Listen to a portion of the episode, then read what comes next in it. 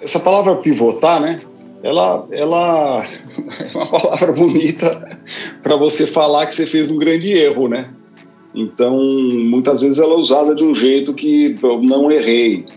E, e poxa, todo, todo mundo cansado de saber o quanto o erro é importante para a construção do negócio, para o entendimento, para a educação, né? Porque se tem uma coisa que a gente guarda, é, são os aprendizados com a gente, vão ser úteis, muito úteis pela frente. A empresa começa a acelerar, né? Com essa pacote de aprendizados que você leva junto com você. Esse podcast tem o objetivo e o propósito de celebrar o empreendedorismo e a inovação, mas de uma maneira diferente. Aqui as conversas serão sempre informais, sem roteiro, sem egos, autênticas como aqueles papos de café, quando a gente fala sobre aprendizados, fracassos, troca ideias e dicas práticas. E você é meu convidado e minha convidada para puxar uma cadeira e participar desse papo.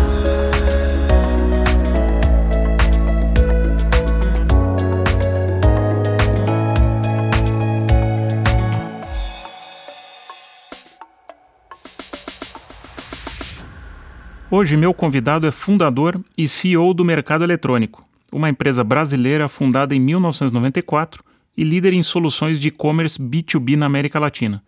Com escritórios no Brasil, México, Estados Unidos e Portugal, contabiliza mais de um milhão de fornecedores, 8 mil compradores e transaciona um valor acima de 100 bilhões de reais em negócios todos os anos. O mercado eletrônico tem a certificação GPTW, que, para quem não conhece, é, é o Great Place to Work – ou seja, eles estão na lista das melhores empresas para trabalhar, nos rankings Brasil e TI, nas edições 2018, 2019 e 2020. Bem-vindo, Eduardo Nader. Edu, que prazer ter você aqui batendo um papo comigo. Poxa, Vacla, prazer é todo meu. Cara, quem está nos escutando aí, puxa uma cadeira, pega um café, pega um vinho e vamos, vamos bater um papo aqui que vai ser bom. Vamos começar, Edu, porque a gente sempre liga empreendedorismo a pivotagem, a ciclos muito rápidos. E o mercado eletrônico, ele existe desde 94, né? Tem uma trajetória de 27 anos. Naquela época, acho que empreendedorismo nem era uma palavra muito em moda, era muito mais um empresário. Por que que surgiu o mercado eletrônico? Que dor que lá atrás você, como cofundador, tentou resolver? Essa palavra empreendedorismo, sabe que por muito tempo me incomodou, né? Porque era isso mesmo, né? Era empresário e, na verdade, você quer fazer seu negócio, você quer empreender. Eu, na época, não tinha muita opção. Eu não tinha um background ou uma referência muito forte de executivo de empresa. Eu não via uma outra possibilidade, a não ser ou trabalhar no negócio da família ou fazer o meu próprio negócio. Era sempre essas duas coisas que estavam na minha cabeça. Não era porque uma questão de uma escolha tripla, não tinha essa terceira via que era ser executivo de uma empresa, não tinha referência na família. Qual era o problema que você identificou que viabilizou na época o mercado eletrônico? Trabalhava numa empresa da família, é, junto com meu pai, que me ensinou praticamente tudo, e eu era responsável pela área de compras. Digo que muito mais por é, confiança, né, da governança de compras, do que até pela experiência, do que pela competência. Eu era bastante jovem, uma das áreas que eu era responsável era compras não produtivas, né, aquilo que não era matéria-prima da empresa, tudo precisava para fazer rodar, para fazer a produção numa indústria têxtil muito complexa, muito, muito vertical, então era muito intensiva a área de compras. Um volume bastante alto de requisições de compra, de pedidos de compra em termos de volume unitário.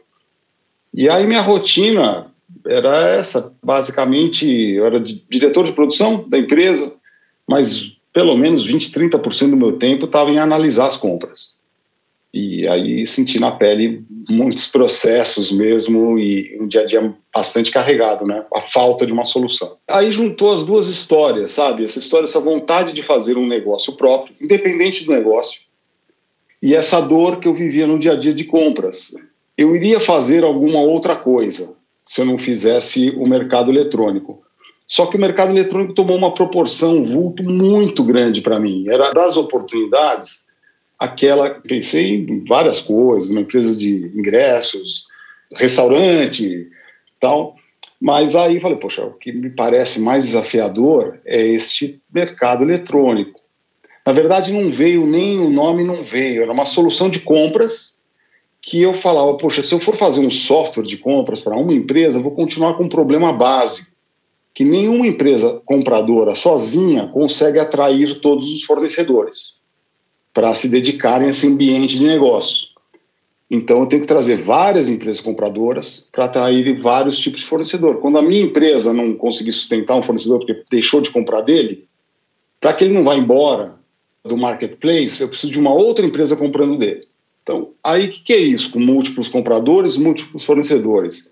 É um mercado no meio eletrônico. Poxa, então mercado eletrônico foi assim que, que veio. Legal, interessante. Você está falando conceitos que hoje são muito falados, né? Marketplace, mas naquela época, se a gente pegar anos 90, isso provavelmente foi muito intuitivo. Né? Eu já estou vendo pelo que você falou, ficou em dúvida em fazer várias coisas, o teu lado I aí, o inquieto já. Sempre você foi o inquieto, né? Sempre foi, correu atrás de alguma oportunidade. É isso, até na própria empresa, eu, eu, ficava tentando achar soluções. Eu, eu era aquele filho que ia atrás da tecnologia, talvez, né, na época, né, peguei a época certa, acho que não, nem mérito, nem demérito, né, eu estava no momento da informatização das empresas, das primeiras redes, assim, né, rede novel, é, depois é, meu irmão me mostrou a internet, quando ele mostrou dava para ver o nome das pessoas que acessavam a internet, tinha 400 pessoas na rede lá da USP, Falou, mas o que, que é isso? Ele me mostrou, meu irmão mais velho, né? Falou, ó, oh, isso aqui você fala de um lado, o cara responde de outro. e, poxa vida, hein? Aí as coisas foram, a gente foi ligando os pontos. Esse meu irmão mais velho foi um fator super decisivo para mim, né? Sempre foi meu sounding board é, desde criança, quando eu não sabia o que era um conselho, né? Hoje, o empreendedorismo que é divulgado aí pelas revistas, muitos podcasts ou muitas conversas, eventos, eu sinto que é um empreendedorismo muito sexy, que as pessoas veem, pô, o cara. Outro dia eu tava lendo, não sei se foi na exame, ah, abriu a empresa em dois meses já levantou 25 milhões de reais. Isso gera uma percepção que é tudo muito simples, e não é. Conta um pouco dos grandes marcos aí desse tempo, porque a gente também tende a, a, a pensar que uma empresa longeva, ela não inova. Né? São empresas que já são paquidermes, grandes, não precisam pivotar. Conta aí a tua jornada nesses 27 anos, as, os grandes momentos de onde você precisou fazer uma virada, né? No começo, provavelmente a tua ideia estava muito mais avançada do que o mercado estava preparado para entender, então você teve uma fase aí de convencer as pessoas. Depois, provavelmente outros desafios operacionais. Como é que como é que foi a perspectiva de crescimento? Onde que você sentiu que o mercado eletrônico estava, putz, quanto tempo demorou para assentamos, agora está legal? Essa palavra pivotar, né? ela, ela é uma palavra bonita para você falar que você fez um grande erro, né? Então, muitas vezes ela é usada de um jeito que eu não errei. E, e poxa, todo mundo cansado de saber o quanto o erro é importante para a construção do negócio, para o entendimento, para a educação, né? Porque se tem uma coisa que a gente guarda, é, são os aprendizados com a gente, vão ser úteis, muito úteis pela frente. A empresa começa a acelerar, né? Com essa pacote de aprendizados que você leva junto com você. Mas eu, o que eu me lembro é o seguinte: eu me lembro de achar que uma empresa ia se resolver em seis meses, eu ia estar com um produto tal. Não foi isso. Cinco anos depois, a empresa tinha parado em pé. Na verdade, três anos depois, ela tinha parado em pé, mas com margens muito, muito, muito apertadas. Então, a gente ficou mais uns dois, três anos sobrevivendo, sem nenhum dinheiro novo, sem nenhum capital novo. Uh, aquele glamour do produto, da solução que eu tinha imaginado já não era mais aquela. Fui um dia no cliente, o cliente falou assim: olha, era para pegar preço automático lá, espécie de marketplace mesmo, daquele que a gente conhece hoje, B2C, só que para o B2B, com preços especiais, vamos dizer assim. E o cliente falou assim: olha, você não vai ter tudo aí, você não vai conseguir todos os meus produtos, a inflação está comendo os preços. É, então faz o seguinte: resolve parte do meu problema. Eu vou te mandar por escrito aqui pelo computador o que eu quero, e ao invés de deixar um catálogo lá disponível, você não vou achar nesse catálogo, você não vai ter todos os meus fornecedores homologados, etc. Você pega essa lista de preços e manda para os fornecedores e vão cotar para mim. Como é que eu mando para os fornecedores? Não tem computador lá do outro lado, alguns não acessam. Vai me dar um trabalho. Não, não, não, manda por fax. Falei, pô, mas fax? Pô, mercado eletrônico, fax para mim não tá no meu, não é considerado eletrônico. é computador. Tá, mas na, hora do desespero você fala assim, meu, clientão, clientão como possibilidade. Então tá, vou fazer, né? Tem uma hora que você é forçado, basicamente, a ouvir seu cliente, mesmo que você não queira ouvir. E aí é a salvação, quando você ouve realmente seu cliente, é a salvação. E eu me lembro, depois de um tempo, a gente desenvolveu essa solução, a gente passou fax, recebia tudo digital, vamos dizer assim, imprimia no escritório e mandava por fax mesmo, né? Enfiava a folha no fax, né? Ela comprou uns quatro, cinco aparelhos, que era o máximo de linha telefônica que a gente conseguia na época, né? Porque custava 10 mil dólares a linha. E aí resolveu, receber um telefone de volta desse cliente falando assim, Eduardo, obrigado, minha mesa está vazia, eu passei todo o trabalho para lado de lá, agora estou recebendo as cotações, funcionou. Aí eu falei, puxa vida, hein? não é que o cara tinha razão? Então tem alguns momentos desses que a gente se perde, né? deixa de escutar o mercado, deixa de escutar o cliente, tem a verdade, sua verdade para as coisas, mas nem, nem sempre é assim. Quais são os teus principais desafios hoje como negócio? Porque você já está estabelecido em vários países, mas você também trabalha com culturas diferentes, né? com formas de, de trabalhar. Como é que foi é, internacionalizar a empresa também, chegar em outros mercados e descobrir coisas novas? O primeiro país, vamos dizer, que a gente saiu com uma estrutura, né, para ter gente mesmo nossa, lá foi Portugal. E a gente não tinha experiência nenhuma de internacionalização e por ter a língua portuguesa a gente falou, pô, meio caminho andado. Mas é, a, a língua importa, mas importa muito menos que a cultura de cada país. Portugal é um país mesmo mais para a Europa, né, do que para a América Latina. A gente vê a disciplina do povo português, né, como se recuperou da crise lá de 2008, agora o país que está no topo do ranking vacinação, então, isso, isso acaba, a gente acabou sentindo em tudo, na, na forma de documentar as coisas, planejar, ter um plano com datas consistente, né? E que é muito mais próximo da cultura europeia do que a latina, de ir fazendo. Porque num ambiente muito incerto nosso, né? também muito estável, não dá para fazer grandes planos de longo prazo. Então, é, é cada país mesmo uma cultura diferente. Mas em relação à empresa, tem um, um, fio condutor mesmo, que são as pessoas, que é a cultura da empresa, que ela também acaba se sobrepondo, vamos dizer, à cultura local de cada país. A cultura do ser humano, né? Então, teve um momento que a gente falou assim, olha, para nós, os nossos valores, o primeiro valor vai se chamar pessoas em primeiro lugar. E vamos escrever isso, e vamos deixar isso muito claro para o cliente. Se tiver que escolher alguma coisa, são as nossas pessoas. Não existe serviço ao cliente, não existe bom produto, não existe inovação, não existe nada aqui que pode falar de bom para o cliente se as pessoas dentro da empresa não forem competentes, engajadas, né, estiverem felizes né, é, no ambiente que estão. Então, eu acho que esse ponto, sim, é um ponto chave quando você pensa, tem uma cultura da empresa que seja forte o suficiente para se sobrepor à cultura do país, se atrai pessoas que comungam né, dos mesmos princípios em qualquer lugar. O maior teste para qualquer cultura é a crise. Porque quando entra uma crise, aí que você descobre a cultura que não está na parede no quadro, mas a cultura real de uma empresa. E a gente teve, né, uma. Ainda está vivendo o rabo dela, o pedaço dela, que é a Covid, né, a pandemia. Como é que isso impactou no, no mercado eletrônico? Como é que você sentiu isso, não só no Brasil, mas no, nesses mercados onde vocês estão, qual foi o impacto entre o que, que era cultura, o que, que se transformou, o que, que ficou?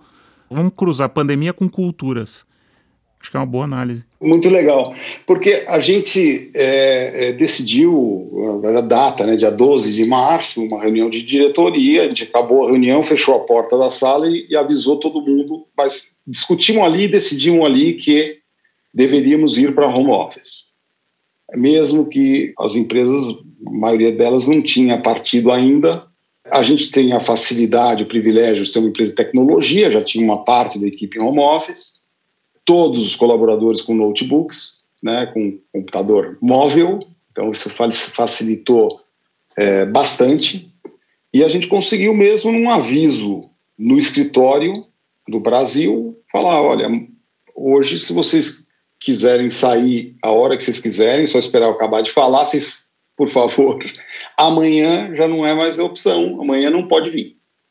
E a gente ficou muito preocupado, obviamente, né? A empresa, como você falou, Great Place to Work, é, lugares incríveis para se trabalhar, tal, tal, tem algumas certificações e essa preocupação com pessoas, a gente ficou muito preocupado como é que a gente ia manter a consistência da cultura, a liga entre as pessoas. Então, a primeira coisa, óbvio, né, como todo mundo fala, a, a saúde das pessoas, né, a proteção mesmo do indivíduo tal. Depois foi manter o negócio, né, operacional tal. E a gente achou que a comunicação era parte vital disso. A gente começou a fazer lives é, a cada duas semanas com a empresa inteira. Qualquer um pergunta o que quiser, pode ser anônimo, inclusive, é, e eu respondo ao vivo lendo a pergunta na hora, para mostrar um ambiente de total transparência, de total acesso.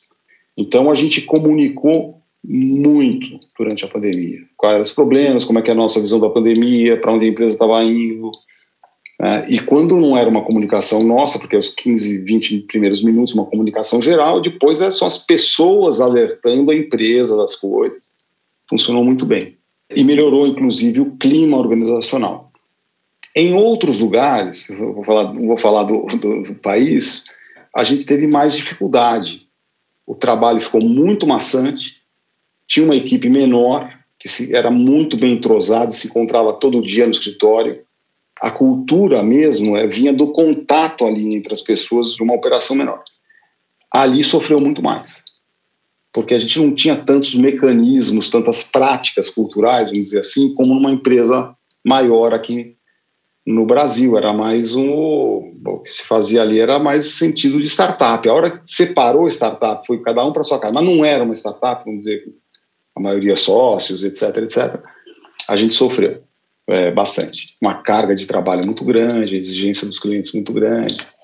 Teve lugares mais fáceis, que a gente superou até, como por aqui, né, nossa, nossa, vamos dizer, nossa nota tem evoluído bastante em clima organizacional, lugares mais difíceis, por conta da cultura que era feita num time menor. Como é que era o Edu antes desse mundo né, 100% digital e, e depois? O que, que aconteceu até no teu estilo de de liderança e depois expandir isso para a empresa. Quais são os, as características, as habilidades hoje que você considera, putz, isso hoje eu olho muito mais esse tipo de, de, estilo de liderança do que eu olhava antes determinado, porque imagino que mudaram algumas características até pelo contexto né, de negócio e do mundo que a gente vive. O que aconteceu no dia 1 um da pandemia? Quase como colocar um kimono ninja e você fala assim, eu preciso estar totalmente alerta. Isso, isso influenciou meu dia a dia, inclusive, né?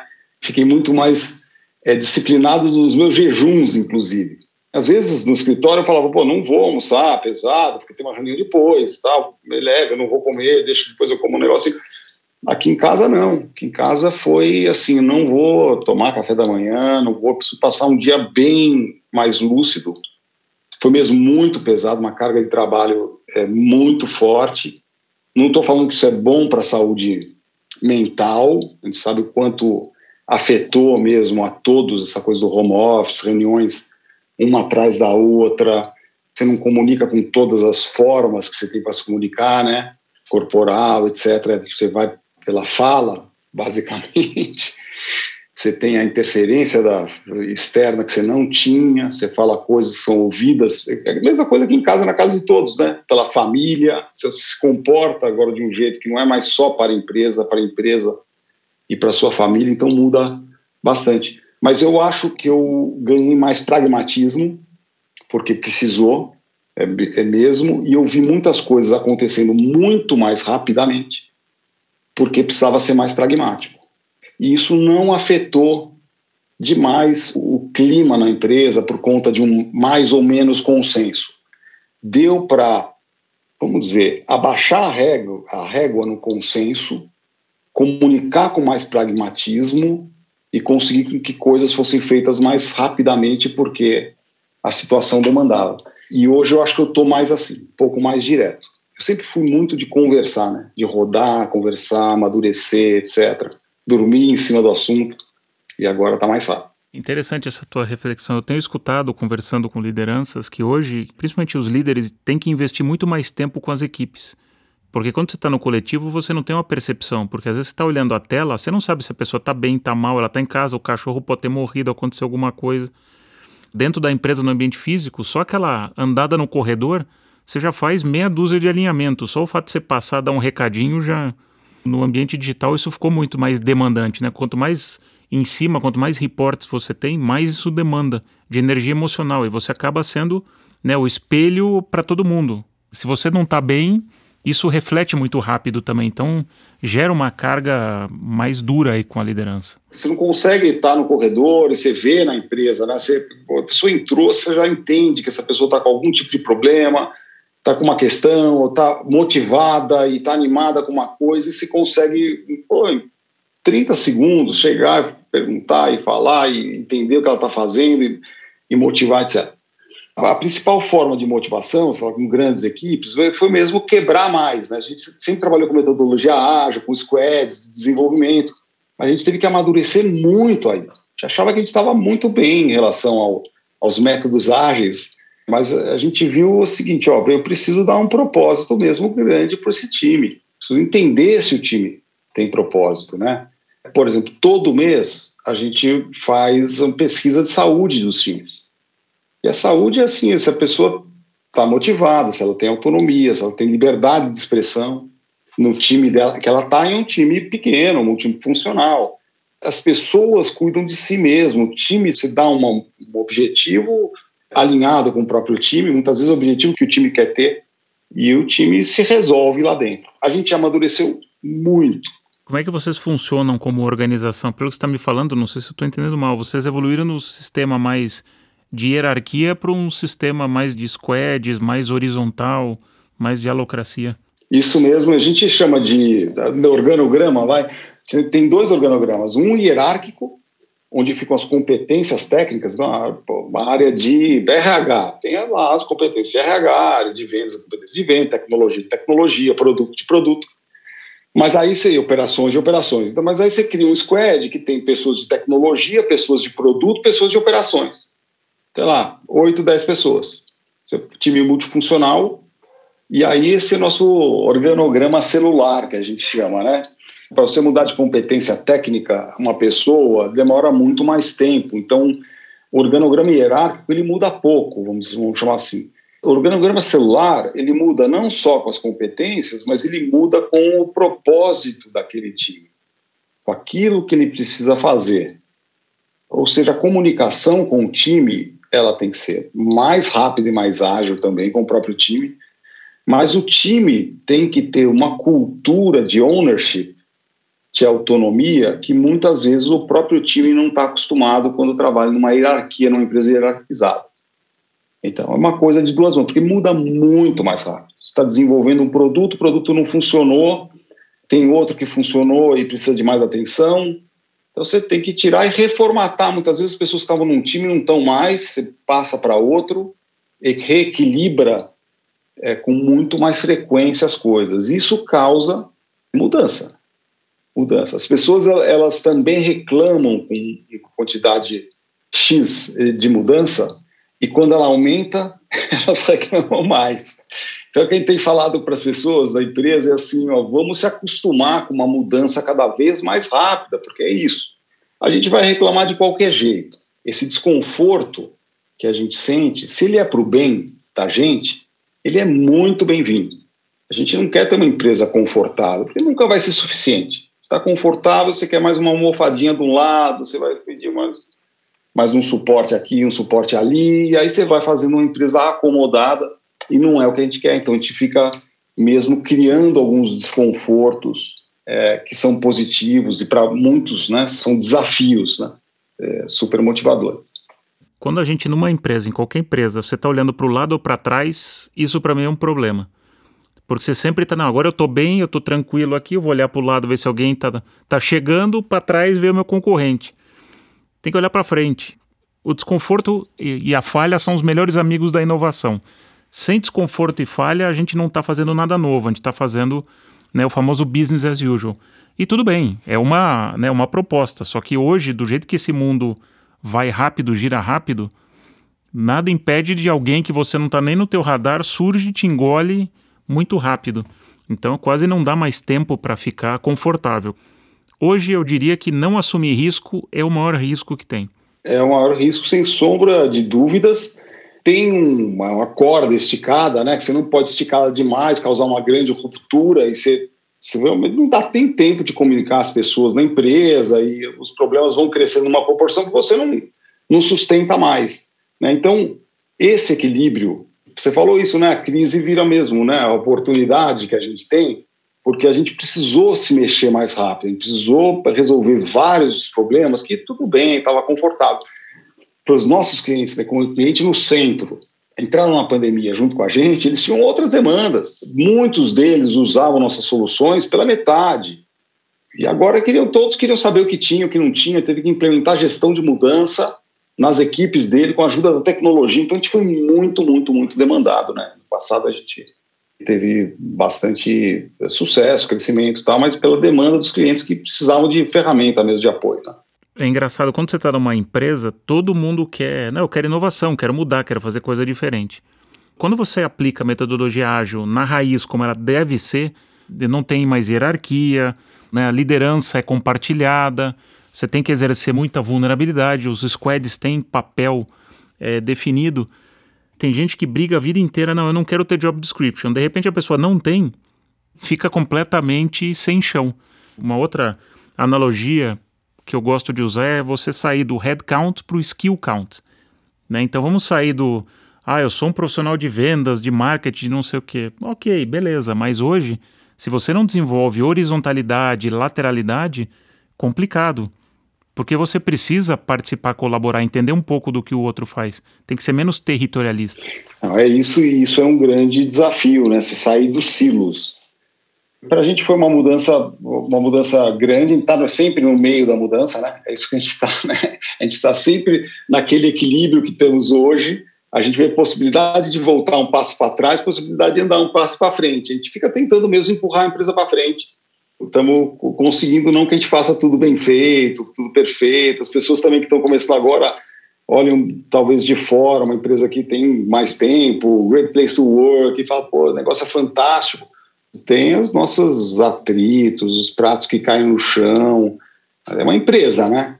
Mas no final é divertido. Você faz as coisas falando assim, pô, esse negócio vai dar resultado, vai ser bom para todos. Vamos dar um pouquinho de risada, né? Então também disso, porque tem que fazer. E não tem um molde para todo mundo. Vocês têm uma cultura que é compartilhada por pessoas que gostam desse tipo de, né, de cultura, de situação, de forma de trabalhar. Não quer dizer que é o certo ou errado, é o jeito que é o mercado eletrônico. Porque às vezes as pessoas buscam moldes para ficar aplicando e, não, e não, não é assim. É, não tem cultura certa ou errada. O que existe é cultura forte ou fraca a cultura precisa ser forte, né? as pessoas precisam entender aquilo que as pessoas fazem quando ninguém está vendo. Você precisa estar tá mesmo no, no, no, vamos dizer, no consciente ou no subconsciente das pessoas, mas senão você fica criando um monte de processo, um monte de barreira, a empresa não vai para frente mesmo. Para controlar as pessoas, você não, não trabalha em confiança, você trabalha em controle. Você trabalha em controle, você tira autonomia, você tira o engajamento das pessoas e não existe, né? O, as empresas de serviço hoje, de tecnologia mais ainda, são pessoas, ponto. Um desenvolvedor, por exemplo, ele, um desenvolvedor bom, ele rende 800% mais do que um desenvolvedor médio, não é ruim. Mas do que o ruim é infinito, porque o ruim ele estraga né? o que está feito, ele faz um legado que você tem que cuidar para o resto da vida. Né? Então, 800% é, é muita coisa. Quando você pensa que engajamento tem um peso importante nessa fórmula, Aí você fala, pô, não tem como não começar pelas pessoas. E Edu, o que, que você procura hoje? Imagina que você está contratando uma pessoa para reportar para você do board do, do mercado eletrônico. Que características que você valoriza como CEO hoje de uma liderança? Eu acho que tem assim princípios fundamentais de ética, é, de bom relacionamento, você vai falar, poxa, mas essa pessoa é super-homem, né? O cara que se relaciona bem, ético e, e performa pra caramba. mas a gente divide bastante cultura de performance. Tem um lema lá: contrate pela cultura e treine pela competência. É, você vai para não ter dúvida, né? Que entre uma pessoa super competente tecnicamente, vamos, vamos dar um exemplo, e uma pessoa que tem uma cultura mais alinhada, a gente prefere a pessoa da cultura mais alinhada. Né? Para que as pessoas não sigam o competente técnico que tem uma cultura desalinhada com a empresa, isso causa um estrago muito, muito, muito maior. A outra coisa, na parte da execução, é uma pessoa que tenha motorzinho próprio, né? A gente pode também falar isso. É muito melhor você desviar a pessoa, a pessoa que está andando e não acha saída, você só desviar ela, ela foi, do que você empurrar empurrar e empurrar a pessoa que para ali na frente, né? Muitas coisas desse, desse motor próprio, ele, o motor para também quando acaba a gasolina, que é a motivação, é ou quando a pessoa está estafada, tem, isso aí a gente tenta cuidar né, no ambiente, no dia a dia.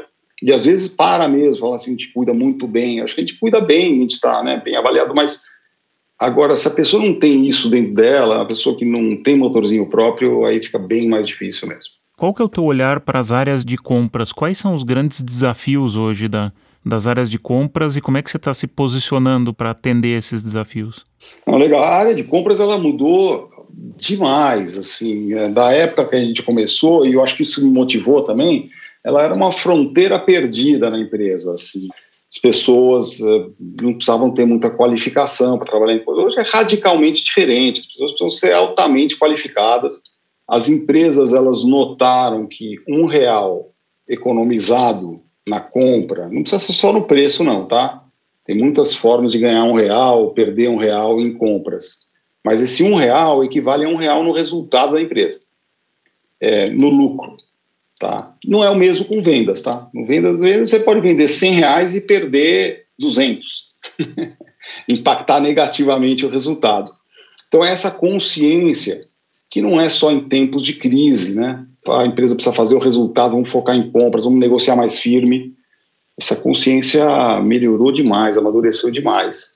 E aí vieram as ferramentas para ajudar, né? Está falando assim de pessoas, né? Processos, ferramentas. Hoje a gente tem um mundo totalmente diferente, né? Consultorias dedicadas a, a fazer gestão de mudança nas áreas é, de compras e supply chain. É um outro ambiente. Tá bom? Você falava em sistema antigamente para compras, não era perto da prioridade, era vendas, marketing, levava tudo, paga dez vezes mais. O jogo está mudando, eu acho. Hoje você faz você faz marketing mais barato, né? Marketing social, muito mais disponível, fora de ferramentas. E aí você em compras você não você não vai, uma empresa não pode ir lá no fazer uma pesquisa no buscador e comprar de quem quer que seja. Ah, legal, achei o preço. Não, calma aí. Tem uma gestão de risco enorme. Se o fornecedor é responsável, é, ele vai me entregar, ele vai sustentar a compra, tem a parte de ESG, né, que está muito forte nas empresas. Então, para você perder um real ali é muito fácil. A gente, né, nesse contexto que a gente vive cada vez mais nesse mundo acelerado, a gente veio aí, né, como geração X que somos, de um mundo onde o, o líder tinha que ter todas as respostas e hoje é muito eu diria, quase que cruel se o líder quiser ter todas as respostas. Então, é onde ele precisa exercer a vulnerabilidade e parar né, e buscar colaboração, apoio. Né? Acho que esse modelo celular que vocês funcionam no mercado eletrônico eu gosto muito, porque ele, ele busca muito, ele é muito vulnerável, ele pede a colaboração. Mas isso também requer que as pessoas se abram também, né? Porque você precisa também se declarar né, a vulnerabilidade, porque a gente cresceu para dizer não, eu sei tudo, eu sou, né, eu tenho todas as respostas e hoje difícil um lugar onde que vive essa cultura. É, você tem que vestir uma, uma capa mesmo de super-herói para parecer super-herói, talvez quem sabe para as pessoas te seguirem. Mas isso, eu não sei se já funcionou alguma época, né? Ou se era coisa do corporativismo mesmo que fingia que isso funcionava para se sustentar no teu emprego. As pessoas não são bobas, né? Ou você é genuíno é o que você é. é ou as pessoas percebem. Não tem. Por isso que a gente tipo, vê os filmes, tem grandes atores, atrizes tal. Esses caras que conseguem convencer a gente do contrário estão em outra profissão. Eu tive um professor de música, né? Estudei um tempo fora, tal, em música, e estava numa dessas baixas, assim, né? Que eu fui criticado por uma música que estava tocando num grupo tal era uma música para ser criticada, uma escola de música, né? Então, você é criticado, às vezes você não recebe bem a crítica. Eu fiquei meio abalado com a crítica, fui me aconselhar com um mestre músico que tinha na escola. Marquei uma hora com ele. Eu falei, pô, você quer tocar alguma coisa junto, você quer, não, não deixa aí, deixa o instrumento aqui, vamos falar qual que é o teu problema. O cara já sacou na minha cara e falou assim, ó, oh, pô, o cara me criticou por causa disso, aquilo aqui. Ele virou para mim e falou assim, olha, Eduardo, banda cover não faz sucesso. Então, você tem uma, qual que é a chance de você fazer sucesso? Eu toco a tua música do jeito que você é, do jeito que você gosta, você vai atrair gente, pessoas, no bem, você vai ficar com mais feliz no ambiente, que tem mais a ver com as coisas que você acredita eu guardo isso, isso bastante, né? Quando você tem um, né, um negócio do porte que você tem, você tem muita coisa em jogo. E num mundo altamente volátil, né, instável que a gente está vivendo, cada vez a gente planeja menos e tem mais previsões. Como é que você hoje é, consegue tocar o teu negócio? Como é que você fala, putz, hoje, como é que eu consigo dar direção para o negócio? Onde é que você se alimenta? Onde é que você busca informações? Como é que é o teu dia a dia para conseguir trazer isso, né, processar e depois, ó, vamos para cá, vamos para lá. Como é que você guia o teu negócio hoje? Bom, eu vou, vou, começar falando de fontes externas aí de conhecimento, né? É, porque a gente acha que o negócio vai dar certo nos primeiros seis meses, não dá certo, você começa a abrir mão de um monte de coisas legais que você fazia, põe a cabeça na né, resiliência, põe a cabeça no negócio, tenta sustentar ele com todas as suas forças, não sobra tempo para nada. Me formei em engenharia, né? E, e, mas aí parei por aí, parei estudo por aí. Depois de muito tempo, eu falei, pô, preciso voltar a estudar, e foi a melhor coisa que eu fiz. Fui fazer alguns cursos é, aqui dentro, é, lá fora, em algumas faculdades, é, curso, curso de uma semana. É, então teve pô, escolas boas, né? INSPER, uh, London Business School, uh, Stanford, e um curso mais, é, um pouco mais longo, OPM, lá, que não era só um curso de uma semana, em Harvard tal, me ajudou pra caramba. Pra caramba, estudo de caso, é, você faz uma análise, você discute com a tua turma, discute na classe. É fantástico o método de estudo de caso, porque você vê coisas que já aconteceram com você e fala, pô, eureka, foi isso que aconteceu naquela época. Você amadurece muito, você estrutura muito a coisa, estudando fora, em contato com outras pessoas, com outros pensamentos, visões, culturas. Mas dentro da empresa, eu, basicamente, né, CEO responsável por dar a visão da empresa, levar até o conselho, pensar em estratégia de longo prazo, lá, o que, que a gente vai ser daqui cinco anos ou depois até, tal. Mas se você, eu acho, né, se ficar só ali, você não, você não tem uma conexão, é o fio terra mesmo, né, está acontecendo na linha de frente. Então eu converso bastante com a linha de frente. Eu, eu pulo, para falar assim, né? Tenta criar uma empresa mais achatada possível, mas quando precisa falar lá embaixo, eu falo com a maior tranquilidade do mundo. Eu, eu acho que também tem esse benefício, né? Uma empresa que tem bastante tempo, eu estou há bastante tempo na empresa, as pessoas já me conhecem e tal, então não tem problema, eu circulo bastante e procuro entender o que está acontecendo na linha de frente, até para embasar a estratégia de longo prazo. Tem, às vezes, não tanto no meio do caminho, porque tem muita coisa no meio do caminho de de, de, de, média gestão, que eu aí eu faço um pouquinho menos, mas essa, essa ligação do fio terra com a estratégia, com o céu, é o limite com a estratégia de longo prazo, que eu acho que funciona bem. Queria que você terminasse dando uma, né, você está no negócio longevo, aí que você pegou literalmente do, do começo e hoje é uma empresa grande, que dica que você daria para quem está aí no mercado querendo empreender? querendo começar o seu negócio, o que que você fala, putz, olha, vai por aqui que, que é uma boa? Tudo que a gente falou, né, resiliência, como é que você explica a resiliência, né? Tem uma hora que talvez não dê, que a corda estoura mesmo, tem que largar ela para não afundar, mas é incrível como a gente já teve algumas situações muito, muito, muito difíceis, muito complicadas. Eu não tinha talvez muita opção, de sair para fazer outra coisa, era um passo muito revés, muito grande para meu espírito aqui. E dei sorte de me encontrar em cenários totalmente diferentes pouco tempo depois. É incrível como as coisas acontecem. Quando você está cercado de boas pessoas, com bons propósitos. Então, plantar sempre né, com uma cultura legal, com bons é, propósitos. Isso aqui é mais a parte, talvez um pouco mais é, intangível.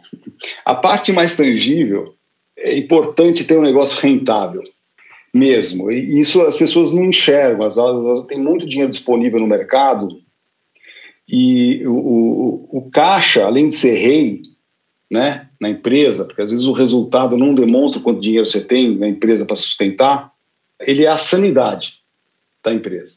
Assim, quantas vezes eu já me disse não, por também outra sorte que eu tive, né, de ter ouvido muitas vezes do meu pai, não pegue dinheiro emprestado.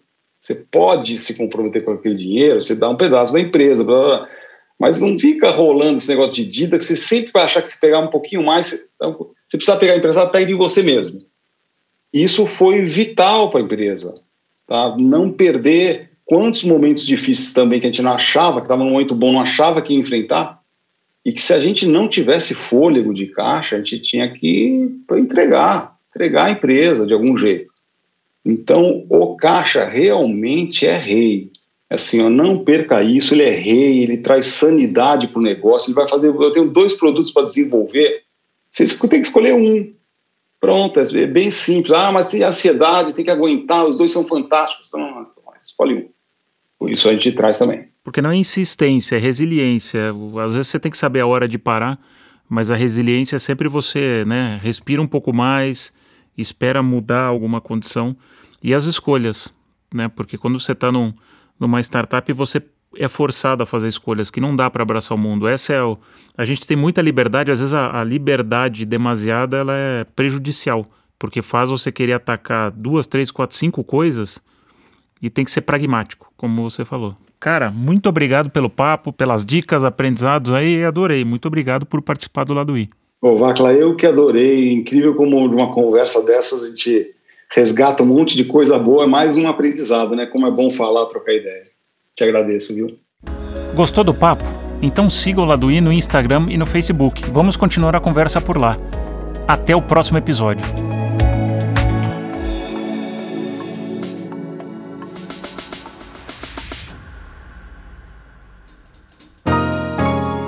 Esse podcast é uma produção em parceria com a Audioria